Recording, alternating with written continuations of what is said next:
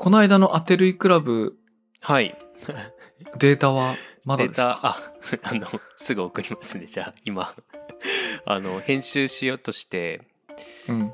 途中で止まってます。あの、すごいその学芸員の方が、うん多分、周りのことを気にして、このまま話し続けて大丈夫ですかって、10分に1回ぐらい言うんですけど、そこ、ポッドキャストにするときにカットしようと思って、今そのまんまになって、まあ途中で止まってます。それあれじゃん。なんかあの、俺が確か6話かなんかで、はい。初めて遠野物語の話を宮本さんにした時みいや、たいな。本当そうそう、まさにそんな感じ。このままでいいんでしょうかみたいな。なんかもう話し手がすごい不安になってる状態が ずっと続いてたみたいで。でも僕すごいちゃんとうん。でもあの相づちし相づちしてとかこういろいろ聞いたりしてたんですけどなんかすごいすごいこう不安ながら会話してくださってて、そうなんです。いや、でも気持ちわかりますよ。なんか、そういう歴史とか民族学の話をしてる時に、なるべく柔らかくわかりやすく話そうと思っても、ね、なんかその、関心持ってもらえてるかどうかって不安ですから、いやそうなんですよね。なんかどこまでを知ってくれてるんだろうこの人たちはみたいなの多分探り探りやってるから。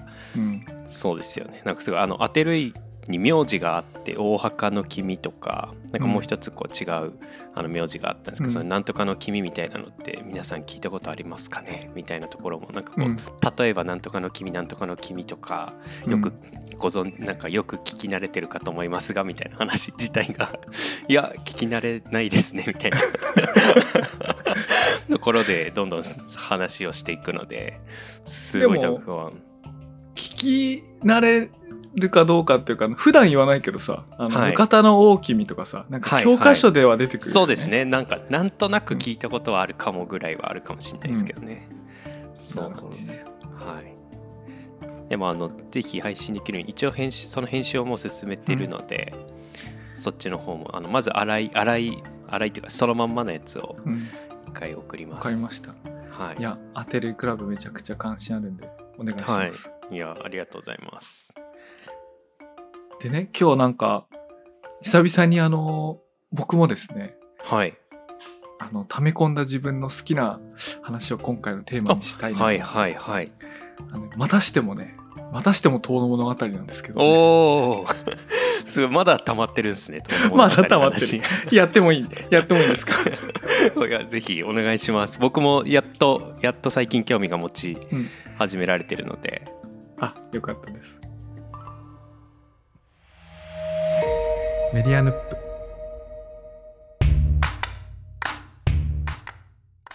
こんばんは、佐々木優です。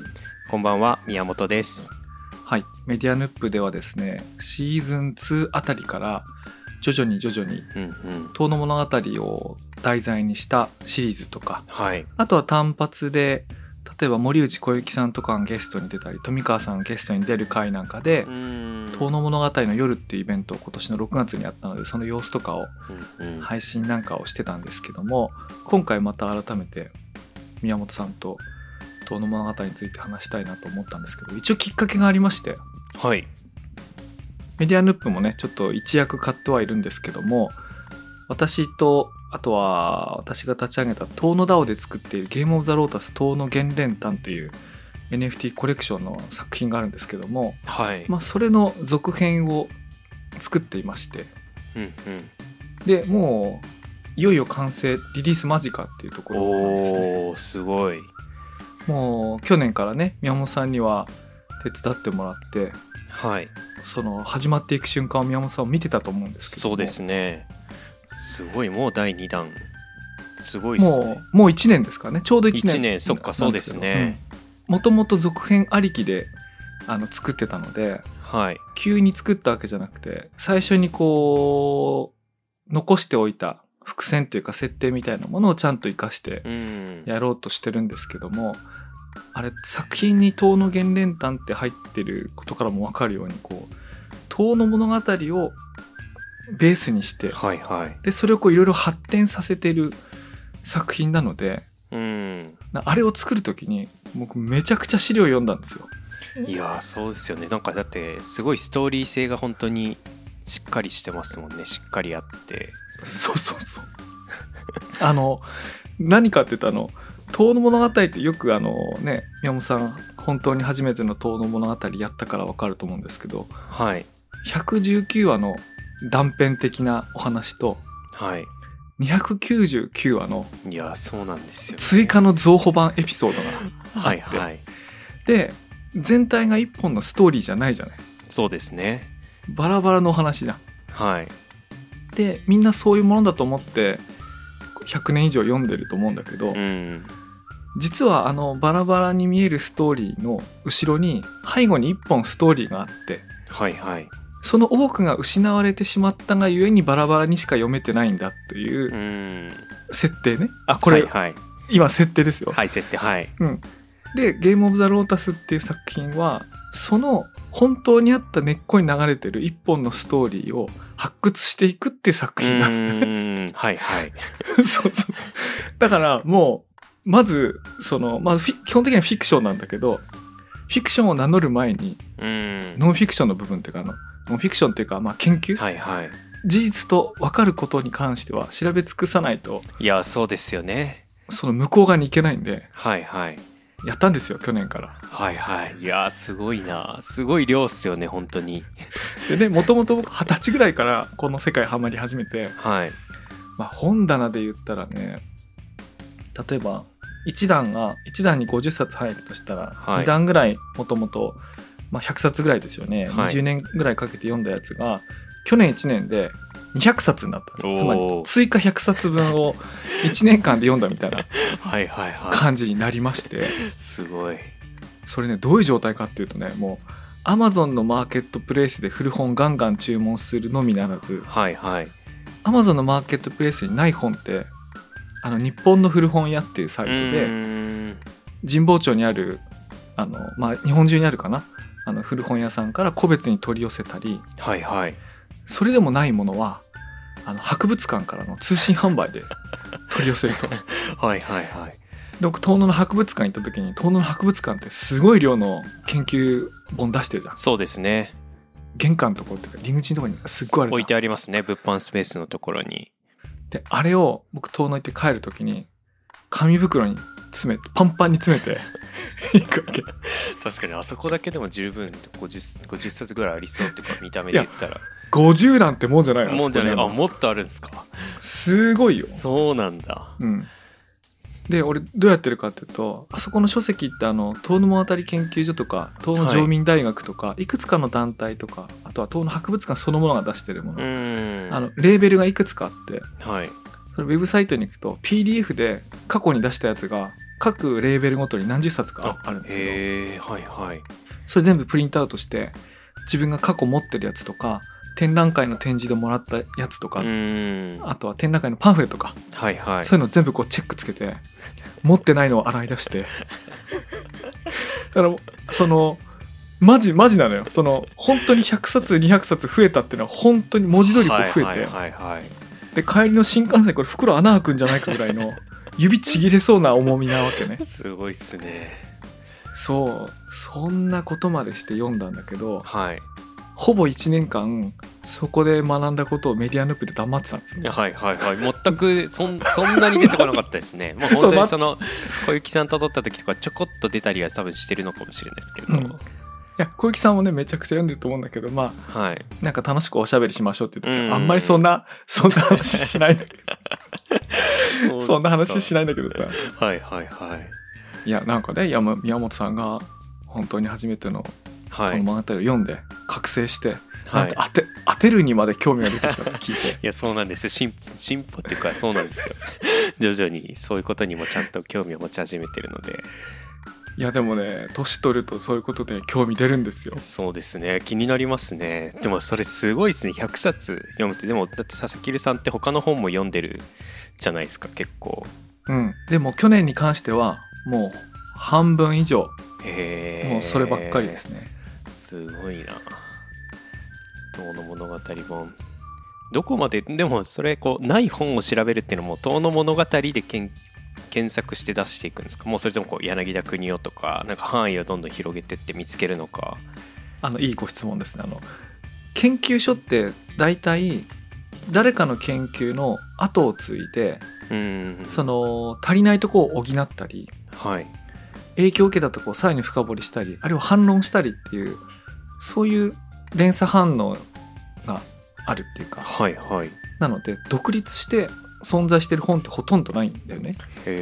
なので必ずある本を買えばある本に言及していたり関連文献で載っていたりするのでそういうので調べていく。はいはいはい。あとはもちろんけ検索ね。検索も便利ですけどタイトルにそういう名前が書いてないことも多いんで。そうですよね。うん、そういうのやっていくんですけどでそういうのをいろいろこう読んでいくと一冊一冊は別々のことを書いてるんですけどなんとなくこう自分の中にこう関連性ができてきてうん。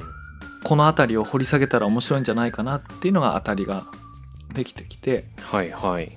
それを今回の「ゲーム・オブ・ザ・ロータス」第2弾でタイトルが「塔の大正伝」っていうんですけどうん。そういう作品にしようとこのこの時代にしようといこうやってたんですけどね。もう楽しかったですね。もう終わ この作業がねこう今リリース間近なんではいはい。今年終わりに差し掛かってるっていうのはもう寂しいですね。楽しかったんで。すごいですね。でもリサーチにほぼ1年でまあそこからあとじゃあ結構じゃあ今年になってから実際のその制作に入ってきたっていう感じなんですかね。うんもちろんです。あの3ヶ月ぐらい前からですね。実際にははい3ヶはい月ぐらい、い、や僕あの年の頭リンゴ作ってたんであそうだそうですね。本当にずっと何かしら作ってるな。何かしら作って。会会社も作りましたしね。会社も作ってるね。そうですよね。いやでねでこの読んでるうちにはい。あの僕なんかあの新説を思いついたんですよ。はいはい。新しい説。そう。はい。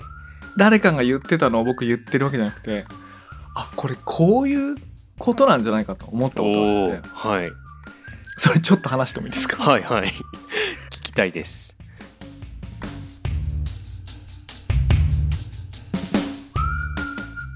あの遠野あたりが出たのってあこれ以前だったら質問しなかったけど今なら答えられそうだから聞いてもいいですか？はい。大丈夫かな？で やばい。めちゃくちゃ怖いですけど大丈夫かな？はい。遠野物語が出版されたのはいつですか？えーと1910年。そうですね、はい明治ですね1910は年、いはい。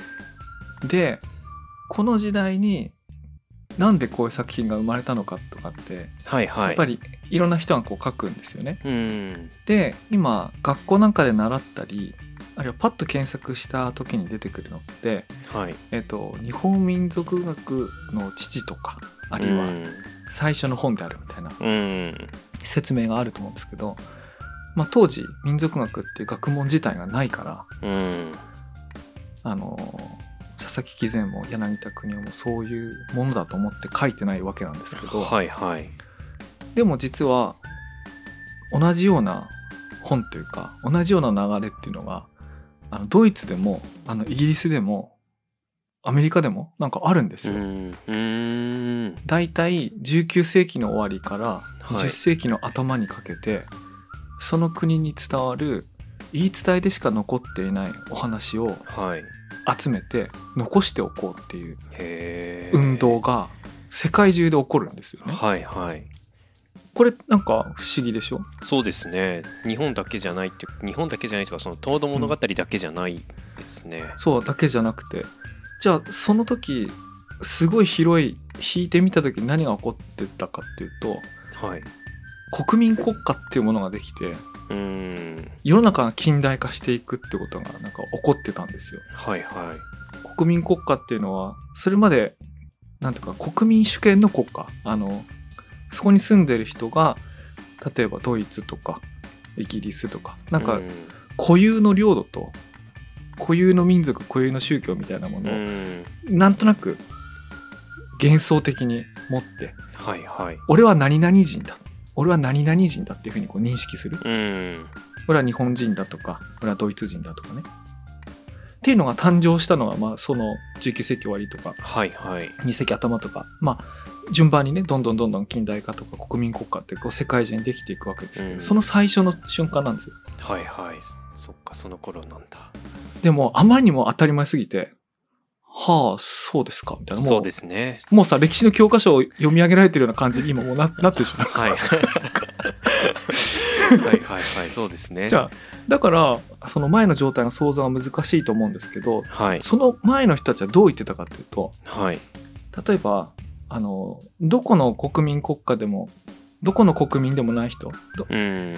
つまり移動するジプシーみたいな人たちが、なんていうふうに言うかっていうと、あの、どこに行くのって言った時に、はいどこど国の名前を言ったりしないんですよ。あなた今からどこ行くのとか、あ、イギリス行きますとか、あのスペイン行きますとか、ギリシャ行きますとか、じゃなくて、うん誰々に会いに行くっていうんですよね。はいはいそこ場所じゃなくて人うんになるあるいは、どこどこに住んでる人に会いに行くっていう。うん思えば当然ですよね。なんか目的があって、はいはい何々をしに行くとか、誰々に会いに行くとか、なんか、そういうふうに自分を中心に認識してる世界うん。なんだけど、でも国民国家になると、あの、ドイツに行ってくるとか、はいはい。国から言う言うじゃないですか。うんそうですね。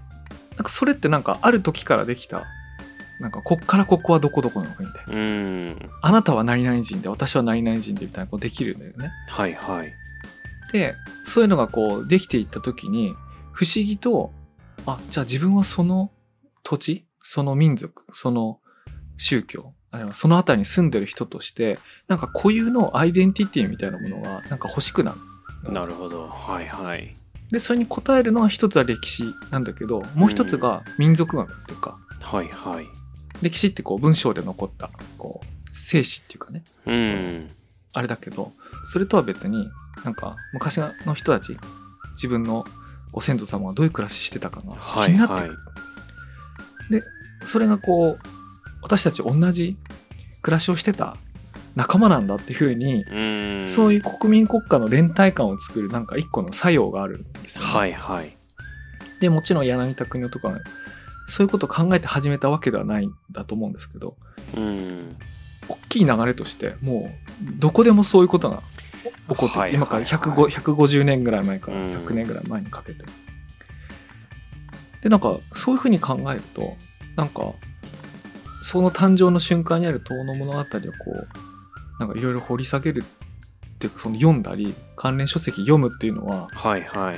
今自分たちが当たり前だと思って暮らしてる、こう、国民国家みたいな中に生きてる自分たちと、うん。なんかそれ以前の自分たちの、こう、ちょうどこう、変わる瞬間にある本そうですね。はいはいはい。変わり目時代の変わり目ですもんねそうそうそう。だから、今当たり前だと思ってることはね、当たり前じゃないっていうね、ヒントがね、なんかいっぱいあってうね。んそれがまずね、面白いんですよね。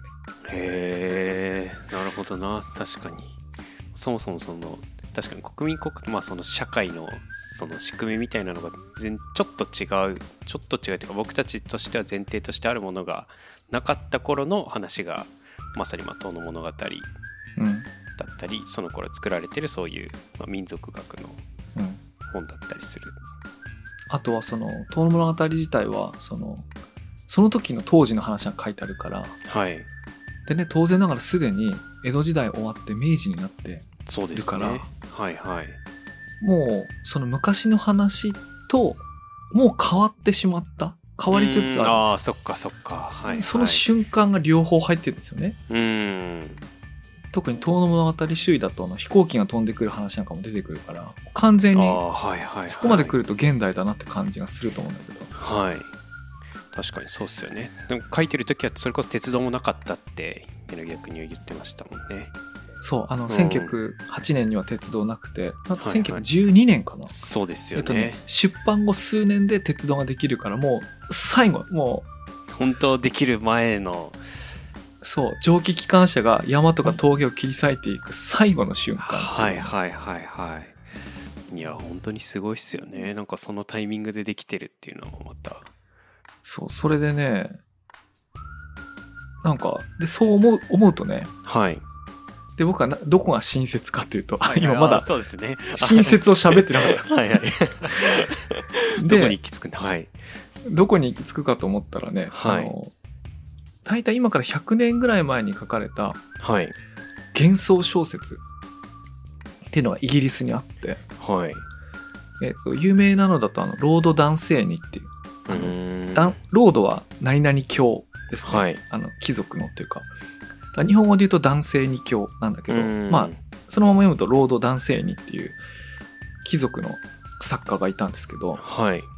で100年前の幻想小説とかファンタジー小説なんですねで100年前っていうと、まあ、100年って人時代だから随分昔だなと思うんだけどそうですね。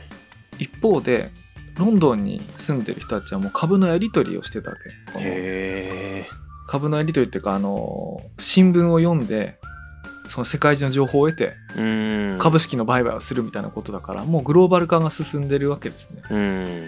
なので思ってる以上に情報社会だし、はい。思ってる以上に科学が進んでるんですけどうん。その中であえてどんどんどんどん近代化していく科学が広まっていく情報通信技術によって世界がちっちゃくなっていくときにあえてそれにこう対抗するようにはい。すごいピュアなファンタジー小説を書くってムーブメントがあったんうです、ーん。まあそれをリードしてる人なんですよね。はいはい。日本でいうと荒俣宏が翻訳をしたり影響を受けた作家には稲垣太穂とかはいはい。いるんですけどそのそれを読んだ時にあこれって佐々木貴善とか柳田国夫がやってることとちょっと似てるなと思ったんですよ。へ貴善とか国夫がその前の時代の話を民族学という手法で人の話を聞きに行くっていう方法を取ったのに対して労働男性にとかは地域に伝わる妖精とかえはいはい。あのそういう話を使って幻想小説を作ったんですようん。ねファンタジー小説。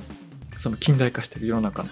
はいはい。だから結構状況は似てて片や民族学片やファンタジー小説なんだけど、うん。あ似てるなと思ったら同時代の人だったんですよね。はいはい。あ僕その同時代の人だから読み始めたんじゃなくてそっか。僕ファンタジー小説とか好きだから掘り下げてって古い方に行ってったら、まあ、ロード男性に行ってあこれ貴然と同じ時代の人だと思って。へえ。でね でねっていうかね。でああああと一個有名なのとグリムドアとかね。そうはいはいはい。ドイツのググリムドアもあの同じことだと思うんですけど同じようなことだと思うんですけども、うんでそうしてった時にこういうことを思ったんですよ。はい指輪物語はいとか、ロード・オブ・ザ・リング。小説とか映画で有名な指輪物語、ロード・オブ・ザ・リングはいの、あの、原作者、J.R.R. トールキンっていううんイギリスの作家なんですけど、J.R.R. トールキンって、指輪物語あれどうやって作ったかっていうと、はいそのヨーロッパに伝わるいろんなこう、ホビットとか、うんうん。エルフとか、妖精とか、はいはい。いろんなそういう伝説とか、あるいはこう、いろんな言語、うあのん。言語学者だから、すごい自分でエルフ語とか作っちゃうような人だから、はい。あの、そういうとんでもない知識を持った人が作ったファンタジー小説なんだけど、うん。あ、これって、柳田国夫と水木しげるを合体させたような人だ なるほど。はいはい。まあ、もっと言えば、佐々木貴善とロード男性にを合わせたような人だなと思ったんですよはいはいはいはい。その歴史とか民族にめちゃめちゃ詳しい上うに、ん。その上でさらに創作を創作をするそうですね。受け取りやすい。はいはい。で、そう考えると、なんか、柳田国夫佐々木貴善遠野物語みたいなものと、そのロード男性に JRR トールキン指輪物語みたいなものってなんか別なものだなと思ったんだけど、はい。時代的には同じ頃から始まってて、まあ、イギリスの方がね、近代化とか国民国家になるのが早いから、日本よりちょっと早い、ちょっと早いんだけど、はいはい。ほぼ足並みを同じくしてそういうものが出ていて、えー。で、最後フィクションにまでなってるみたいなものを、はい。僕の読書宇宙の中で一体化したんですよ。はいはいはいはい。だから今僕の本棚には、遠野物語とロードダンセンと JRR トールキンが混ぜ、え混ぜこぜになって並んでるんですけど、ーはいはいはいはい。確かになかなかそんな本棚見たことないですもんね。僕の新説ってのは、今言ったキーワードってのが、なんか、はい。同じ箱の中に入る同じボックスに入るもんなんだっていうこととはいその上であのゲーム・オブ・ザ・ロータスがやってることっていうのははい。歴史とか民族みたいなものの自自分たちが暮らしてるものの中をこう手探りでこう調べつつもはいはい。それを最後まとめるときには一つのフィクションというかファンタジーというかん。まあ、ゲームって言ってますけどねゲーム・オブ・ザ・ロータス。そういうものになってるっていうのを今今自分たちのチームで頑張ってやってるんだけどはいはい。あこれ指輪物語だなと。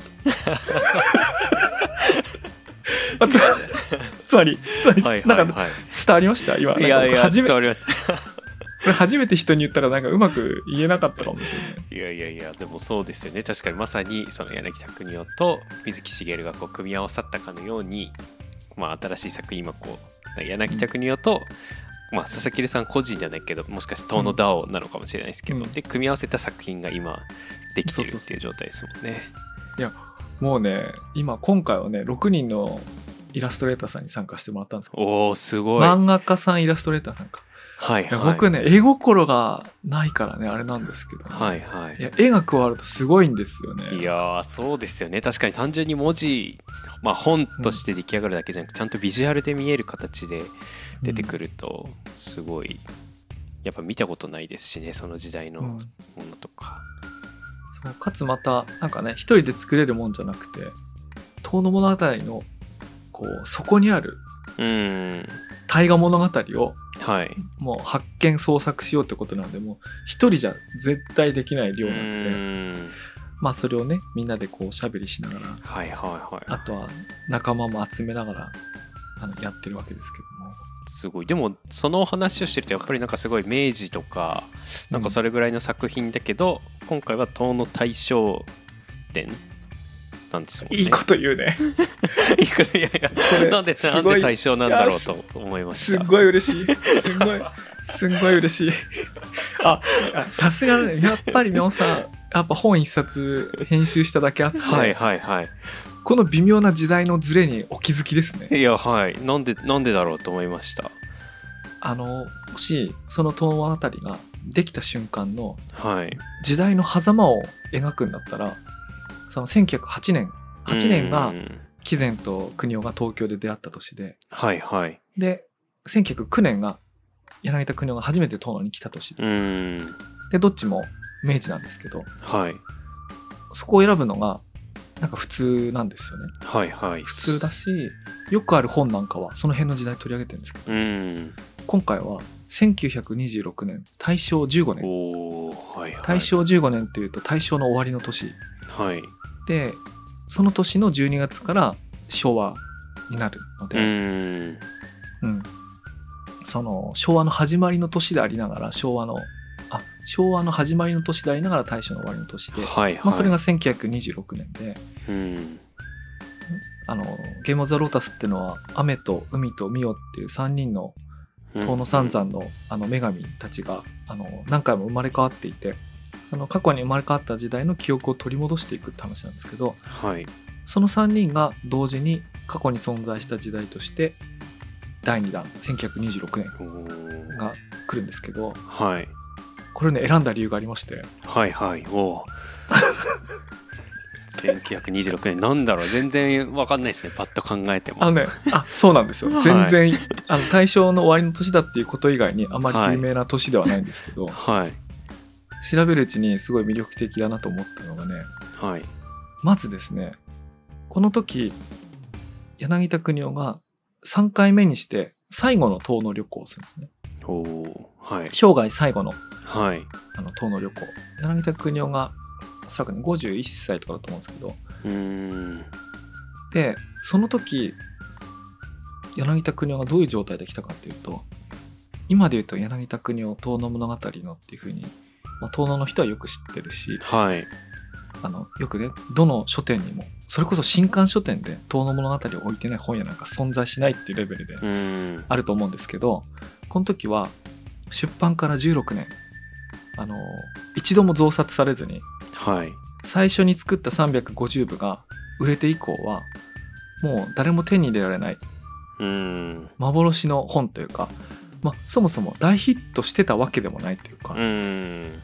なんか好きな人が手に取って、まあ何人か芥川龍之介とか何とか泉鏡花とかが大絶賛してはいたけども遠野でも読まれてないしうん。全国どこに行ったって手に入るわけがない。だって350冊しかないしそうですね。今みたいな新刊書店の流通がないんだから全全くないわけね。で、その物語が本当に有名になるのって1935年からなんですよね。はいはい。出版から25年経った。その時に遠野物語周囲っていうのが足されて、うーん。もう一回リイシューされて、はい。それで書店に並ぶようになって、でさらにその後新潮とか岩波とかが文庫に収録してうん。それでそれでやっと読むようになったんですけど。はいはい。で26年っていうのはもう全く誰も読んでないそっかそっか。はいはい。時なんですよ。ある種最も有名じゃないうん。時代と言ってもいいんですけど。はい。ではじゃあその時代にみんななんで柳田国の遠野来て何してたかっていうとそうですね。伊能兼則っていうはい台湾研究のすっごい有名な人類学者民族学者がうん。遠野にいましてはい。年は柳田国男より上で柳田国男はその伊能兼則のことをこう尊敬してたわけですけども、うん。その人がその前の年1925年に亡くなってはい。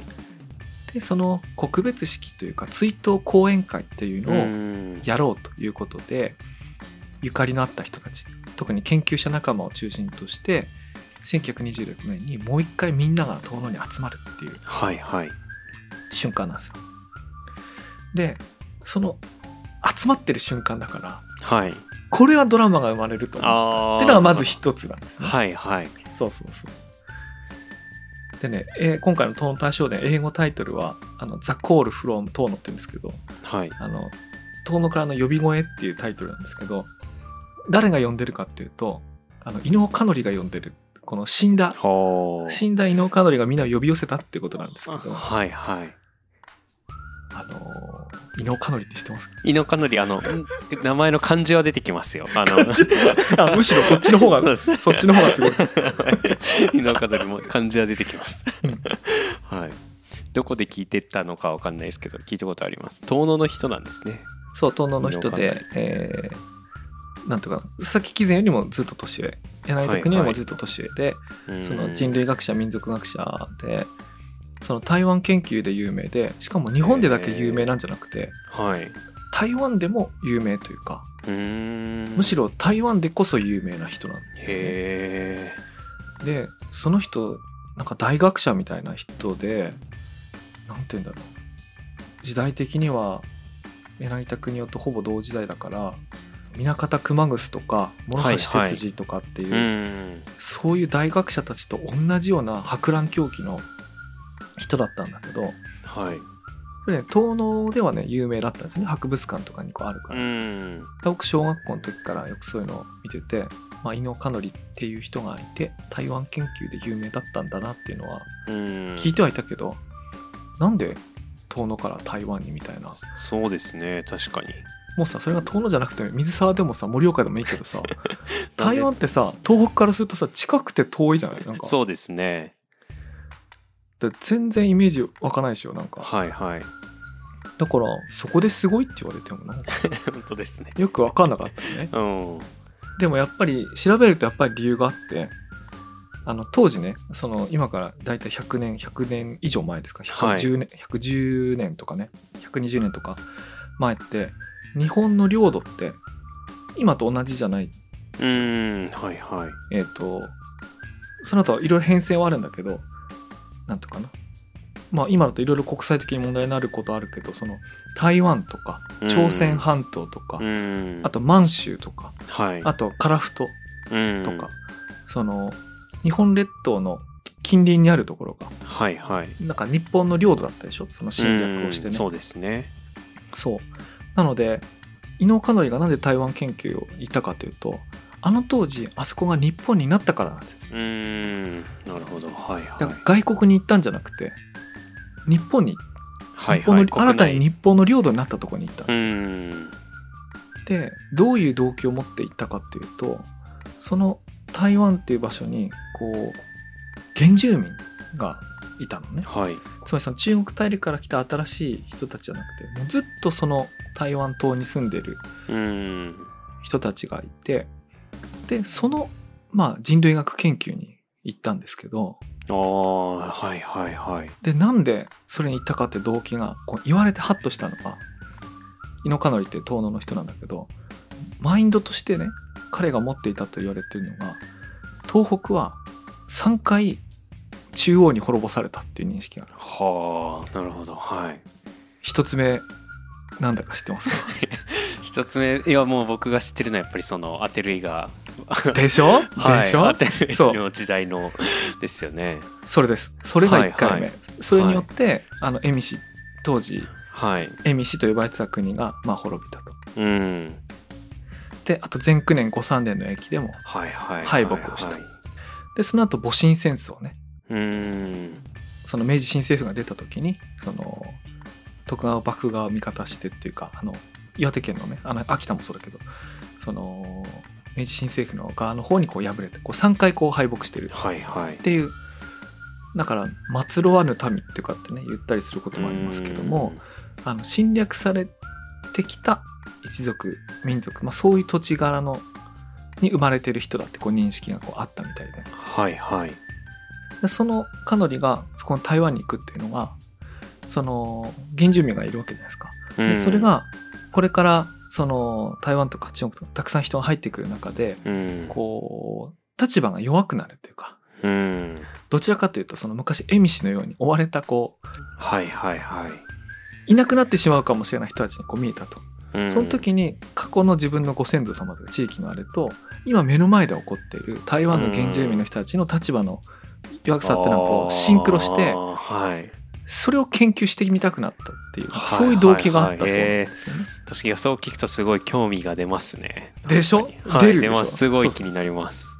で足掛け十何年かな？ああの時々3回ぐらい帰国してるんだけど、まあ、十何年研究して、まあ、その時こうマラリアって病気をもらってで、まあ、治ってもかそのそれは残ってるとかね、まあ、で最後遠野に戻ってきた時にあのまあ最後死ぬまで遠野に住むんで死ぬ時はマラリアの再発で死ぬんだけど、はいはい。まあ、遠野で引き続きその台湾で研究した大量の情報みたいなやつをこう編集してうん。本にしていくって作業をね。すごい膨大な量だからやってたんだけどその時に柳田国男がね1回目1909年にはい。佐々木貴前を訪ねて遠野に初めて来るんだけどはいはい。なんか連絡ミスがあったらしくてはい。あの貴前に会えなかった。のええで代わりになんかこの辺詳しい人いますよってことでうん。その時に初めて伊能かのりと柳田国男があって。へえすごい。で柳田国男がそれで柳田国男が伊能かのりにこう衝撃を受けるわけ。はいはい。とんでもない知識人がいるなと。うんでかつねあの遠野物語の中にさ有名なの出てくるじゃん。山人って。いうはいはいはい。つまり山の中にいわゆる日本国の国民じゃない大和の民族じゃない別の民族がずっと生き残ってるかもしれないそれが山人かもしれないっていうはいはい。あの幻想っていうかを柳田国は持ってたと思うんだけどうん。それと台湾原住民をよよく調べてた伊能かなりの関心とスパークしてはいはそれで先生ってなったらしいいそっんだよね。かすごいっすね。連絡ミス連絡ミスでつながった出会いなんですねでもすごい。そうそうそう。でまあその翌年に「遠の物語」が出てはい。で350冊出てまあ世の中的に大ヒットではないけど一部の人には衝撃を与えたんだけどうん。その伊能かのりが実はその遠の物語にこうショックを受けてはいはいすげえもん書くやついるじゃん。みたいなえあの去年去年来た、まあ、自分より若いからさ。ー、はいはいはいそうですよね。当時柳田国の35歳ぐらいだから。はいはい。あいつちょっとすげえの書いたじゃんみたいな感じになったと思うんだよね。はいはい。なったと思うっていうのはすげえじゃんとはもちろんどこにも書いてないんだけどはいその後に伊能かのりが「遠野の草草」ってい。ううーん俺流遠野物語を書き始めるはいはい。でそれがどういうふうな手法で書かれてるかっていうと柳田国男がこう文学的にあのコンパクトなうん。歴史的事実っていうよりかは美しい文章でうん。なんか書い書いてるじゃん？はい。のに対してあの伊能かなりは科学者っていうか人類学者だからうん。その科学的記述を心がける。はいはい。その歴史的事実をちゃんと明らかにして年号とか誰がいつ何したって事実を大事にしてう書く。んだからなんていうかな。文学性は低いんだけど今読むとすごくこう正しい情報がしっかり書かれてる読み応えあるんだよね「遠野の草草すごいですね。本当にすごいいい資料になりそうっていうか。そういい資料なんですよ、うんだから遠野三山の女神の話なんかも伊能かのりが書いたバージョンなんかははい。どんな言い伝えがあってどこの人がどういう行動をしたかみたいなのがしっかりと書いてああってでねところがねあの伊能守ってその生前それ書いた遠野の草草とかあはい。あと台湾の研究とかを出版できなかったわけ、うーん。ものすごい量があってまとめきらなかったっていうのがあるんだけどはいはいはいはい。ただまあ原稿はねすごい書いてたんだうん。でその亡くなった後に告別式追悼公演をやろうって言って柳田国夫とかあと金田一京介、はい。あのあの国語学者あの辞典編さんの、とか佐々木貴善とかが伊能かのりのお家に行ったらものすごい原稿の山があって。はいはい。もうこれを絶対出版するぞって柳田国夫は燃えて。うん。まあその台湾文化史とかが今みんなが読めるっていうか台湾の人も読める形で出版されたりした。はいはいはい。まあなんかそれがね1925、6年の話だね全部。なるほどなるほど。はいはいはい。でこれは面白いなと思って。面白そうっすすごい。でも伊能かのりについて知る知ってその年のことを聞くとすごい本当に急に興味が出ますね。はい。そう。でねみんなその時ねどうしてたかっていうと佐々木貴善は前の年に山口村の村長になってるんだよね。はいはいはい。そっかそれぐらいの時なんだ。そうそれぐらいの時で、はいはで柳田国夫は「山の人生」っていう連載を始めてうん。山の人生は岩波文庫で「遠野物語山の人生」っていうふうに併録されているますね。はい。それをやった年であとはお隣の宮沢賢治ははい「春と修羅」を出した後におお「銀河鉄道の夜」の初稿を書き上げてはいでまだ出版前だから、まあ、生前出版されてないですからね銀河鉄道の夜は、うん。銀河鉄道の初稿の話を近所とかの人とかに友達にしてた。うん。だから貴前は噂ぐらいは聞いてた。はいはいはいはい。ってことではい。今回の「ゲーム・ザ・ロータス」のフレーバーテキストの中にもはい。銀河鉄道の夜がちょっと出てくるんですけど。おーすごいそうですよね。なんかその年代でその人たちが出てて宮沢賢治のことやっぱりずっとこう頭の片隅で気になってましたけど やっぱり出てくるんですね。はいはい。そう宮沢賢治はねその前の前の年2年ぐらい前に花巻農学校の先生を辞めてるおおはいはい。だからねえーとまあ、今ちょっとあの歴史的有名人のあの話ばっかりしちゃったけど「ゲーム・オブ・ザ・ロータス」っていうのは雨と海とミオっていう3人の女性が出てくるんですけどうん。その3人のうちあの雨っていう女の子は花巻農学校で宮沢賢治の授業を受けてたっていう設定うで、わー羨ましいな。いいね。羨ましい。賢治先生賢治ですよいいですね。でももうねそういうものがねいっぱいできるわけ。うーん。だからね1908年にするとあ、はい。1909年か。ちょっと17年前でしょ。はい。だから、ね、まずね宮沢賢治をその状態で出せないし。そっかそっか。でしかもね対象っていうのがつまり鉄道ができてるんですよね。そうですね。移動移動できるというか他の人たちも集まれる。集まれるし、はい。鉄道ができたことによって「銀河鉄道の夜」ってファンタジー小説が書かれてるわけですあよあはいはい。これってロード・ダンセーニとかはい J.R.R. トールキンみたいなな指輪物語的なことなんですよ。はいどはいはい。土着的なそうですよね。ことと。スーパーファンタジーが結合してそういうものを生み出そうって思う時代背景がうん。その時代にあったっていううん。ことなんで、はい。今僕たちがやってることとかこうなんかこうスパークする。それ響き合う時代だなと。はいはいはいはい。えー、そっか。1926年。いいですね。いやすごいでもぐっとやっぱ興味出ますね。やってるよね。1926年って今が23年だからね。97年前。うん。えー、そっか。その時代の物語が、まあ、そのゲームオブザロータスの中で始まっていく。そう。うん今今はね物語というかあの設定設定時代背景を喋っただけだからね。あの 物語は一切触れてないんですけどはい、はい。触れてない上に隙間がいっぱいあるからあの参加し参加した人が作ればいいと思うんですけど。はいはいあえずね1926年面白いっすよ。いいっすね。確かにね。いやこれ伊能かのり伊能かのり会になりそうなぐらい説明してもらいましたけど。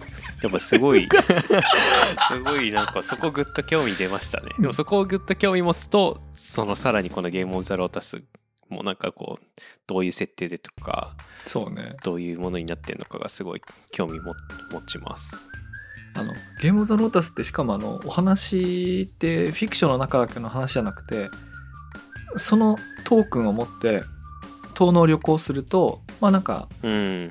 より楽しくなるみたいなこう仕掛けがあると思うんですけど、今回ね登場するやつがね宝物館っていうのがあって宝物館。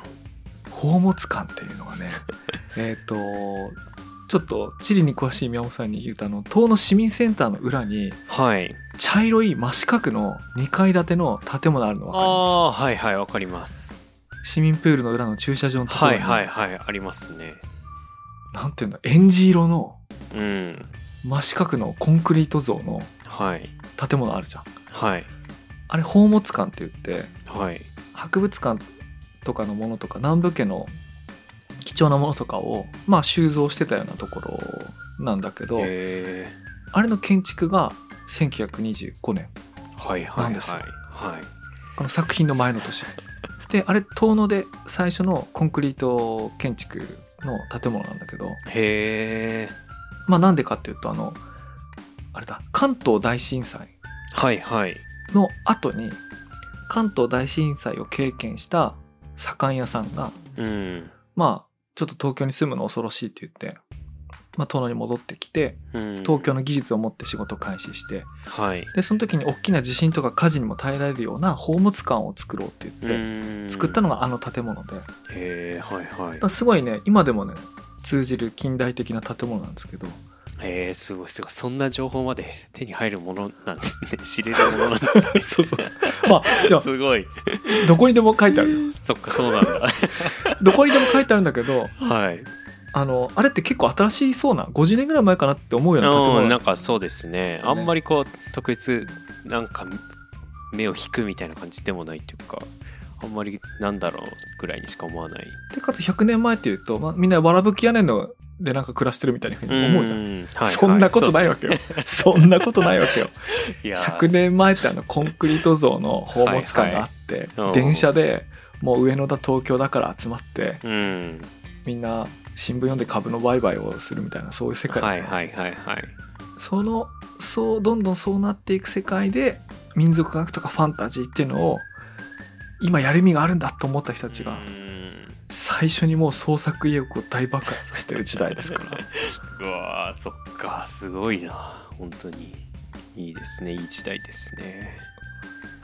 うん、もうそうね。なんか。これこれがね これがねこう、はい。本本を読んではい。こう思い浮かんだこう宇宙のはい。まあなんかその1みたいなことですね。はいはいあーなるほど。そそのそうですそのよね1あの、確かにな。だってもっと広げられますもんね、うん。うん今回はみんながちょっと遠野に集結してるからですけどいろんな人登場させられそうですもんね。その海外、あそうそうそうそう。そうですよね。ザワールドみたいな感じになりそそううザワールドになりそうでしょ そうですよね。まあそのその1って言ったんですけど一応その2で言うとこの間やったトークトリッキングみたいなはいはい。鮭の伝説を遡る話っていううのも、ん。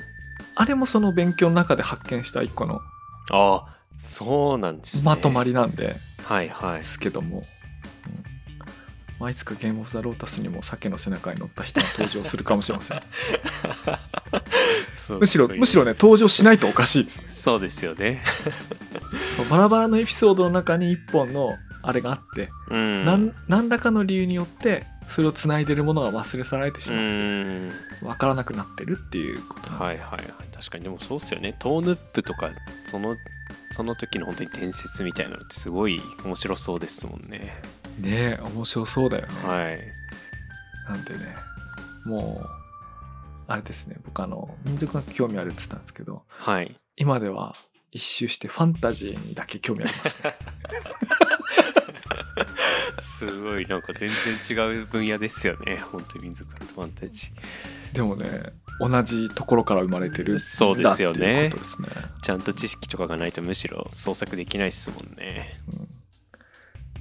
だからあれだねでもね俺今そういうつもりで喋ってなかったけど当てるよう出したいねいつかね。いやそうですね。ちょっと僕がそこにちゃんと協力できるように当てる意もぜひ入れたいですね。なんかでもその伊能かのりの本もちょっとやっぱ読んでみたいなって思いました。なんか僕も結局気になってるところはそこっていうかその原住民の人たちがどうだったのかみたいなことがすごい気になりますね。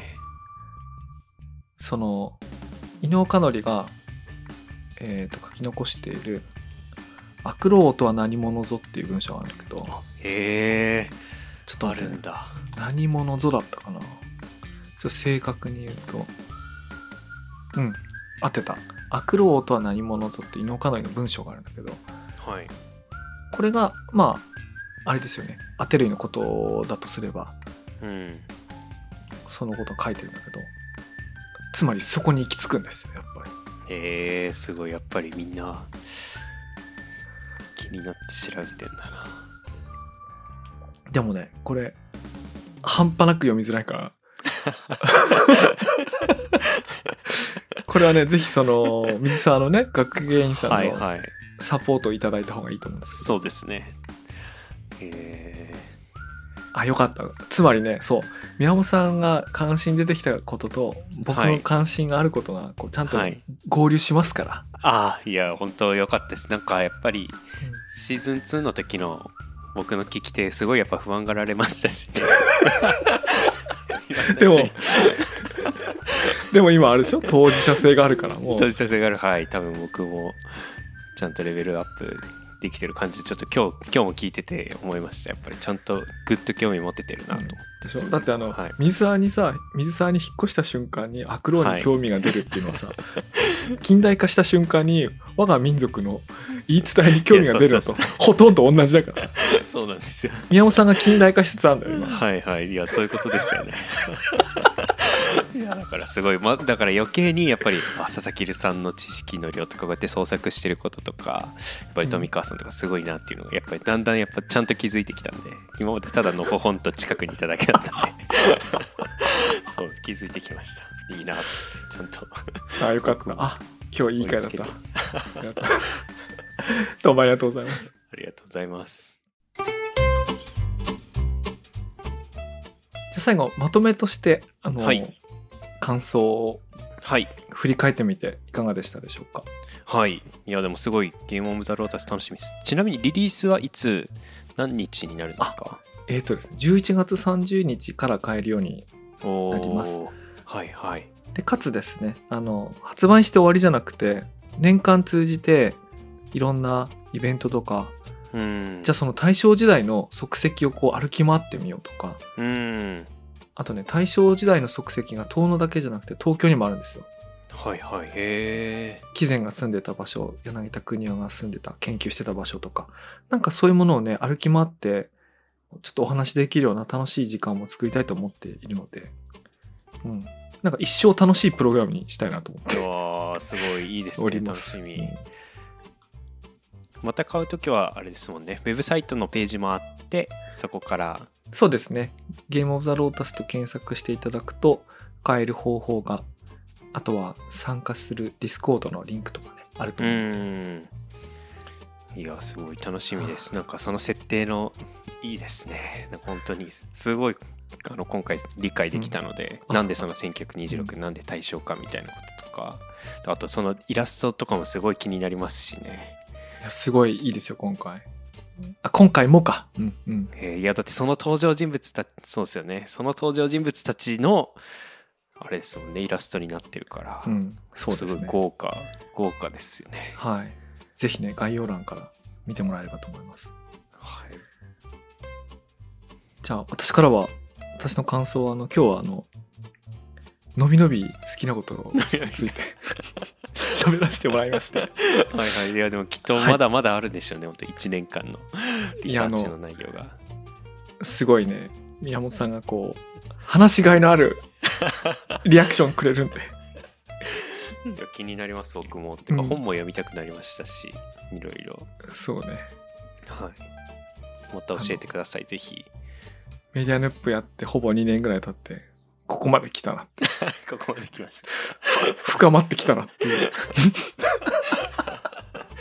感じがしますね。はい。よかったですはいはい。はい。というわけで今回、これぐらいにしたいと思います。はい、はい。お聞きいただきどうもありがとうございました。ありがとうございました、はそれではまた次回お会いしましょお楽しみにう。おやすみなさい。おやすみなさい